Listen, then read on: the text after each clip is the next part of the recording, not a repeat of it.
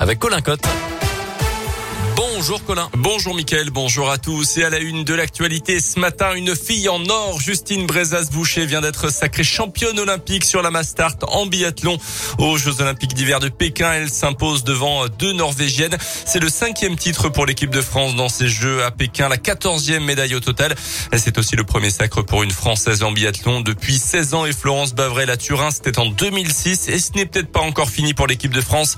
On suivra à partir de 10 heures la Mastart masculine cette fois-ci avec notamment Quentin Fillon-Maillet euh, qui va tenter de décrocher une sixième médaille en six courses sur ces JO, euh, ce qui serait du jamais vu dans l'histoire des Jeux Olympiques d'hiver. Dans le reste de l'actualité également, l'audience va reprendre dans les prochaines, minutes dans le procès de Nordal Lelandais aux assises de l'Isère dans l'affaire Maëlys, 15e et dernier jour avec les derniers mots accordés à l'accusé avant que les jurés ne se retirent pour délibérer. Hier, l'avocat général a requis la réclusion criminelle à perpétuité assortie d'une peine de sûreté de 22 ans. Une alerte lancée hier soir à Trévoux, à la limite de l'Ain et du Rhône. Des témoins affirment que leur ami aurait pu tomber d'une passerelle au-dessus de la Saône. Selon les pompiers, après deux heures d'intense recherche, la prétendue victime victime a finalement été retrouvée saine et sauve sur la voie publique. Un nouveau réseau de faux pas sanitaires démantelé près de Lyon. Après six mois d'enquête, quatre suspects ont été arrêtés, dont un dans le Rhône, les autres en région parisienne, dans la Drôme et en Haute-Savoie. Tout était parti d'une affaire de violence familiale à Tonon-les-Bains l'été dernier. Les gendarmes avaient découvert un faux passe dans le téléphone du conjoint violent. Ce réseau aurait permis d'écouler plus de 3000 faux passes et générer 6000 euros de chiffre d'affaires. Dans cette organisation figurait notamment un étudiant d'une école d'ingénieur informatique de l'agglomération lyonnaise. Retour dans l'un avec des véhicules de location en pièces détachées retrouvés au domicile d'un habitant de Viria mardi par un équipage de policiers.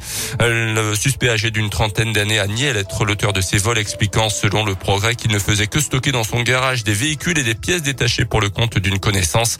L'enquête a démarré à la suite d'une plainte d'une société de location. La géolocalisation a finalement permis de retrouver le véhicule. L'homme sera jugé au mois d'octobre. Quand le sport emprunte les sentiers de l'histoire, première édition de la trace des maquisards de l'Ain. Le départ de ce trail nocturne historique entre Bourg-en-Bresse et Oyonnax sera donné demain soir. Au programme différents parcours, un 80 km solo ou en équipe. Ensuite, trois parcours de 42, 23 et 12 km. Une épreuve qui va traverser les sites emblématiques de la résistance entre les deux plus grandes villes du département. Les détails avec Alexandre Piquier, l'organisateur de l'événement. On a 13 points de vue euh, et 13 sites emblématiques euh, sur ce parcours. Donc le premier, ça sera la cabane du maquis de Césaria. Ensuite, on arrivera sur le village de Grand Coran, euh, dont le maire avait été exécuté en 44 à l'occasion de l'opération Printemps.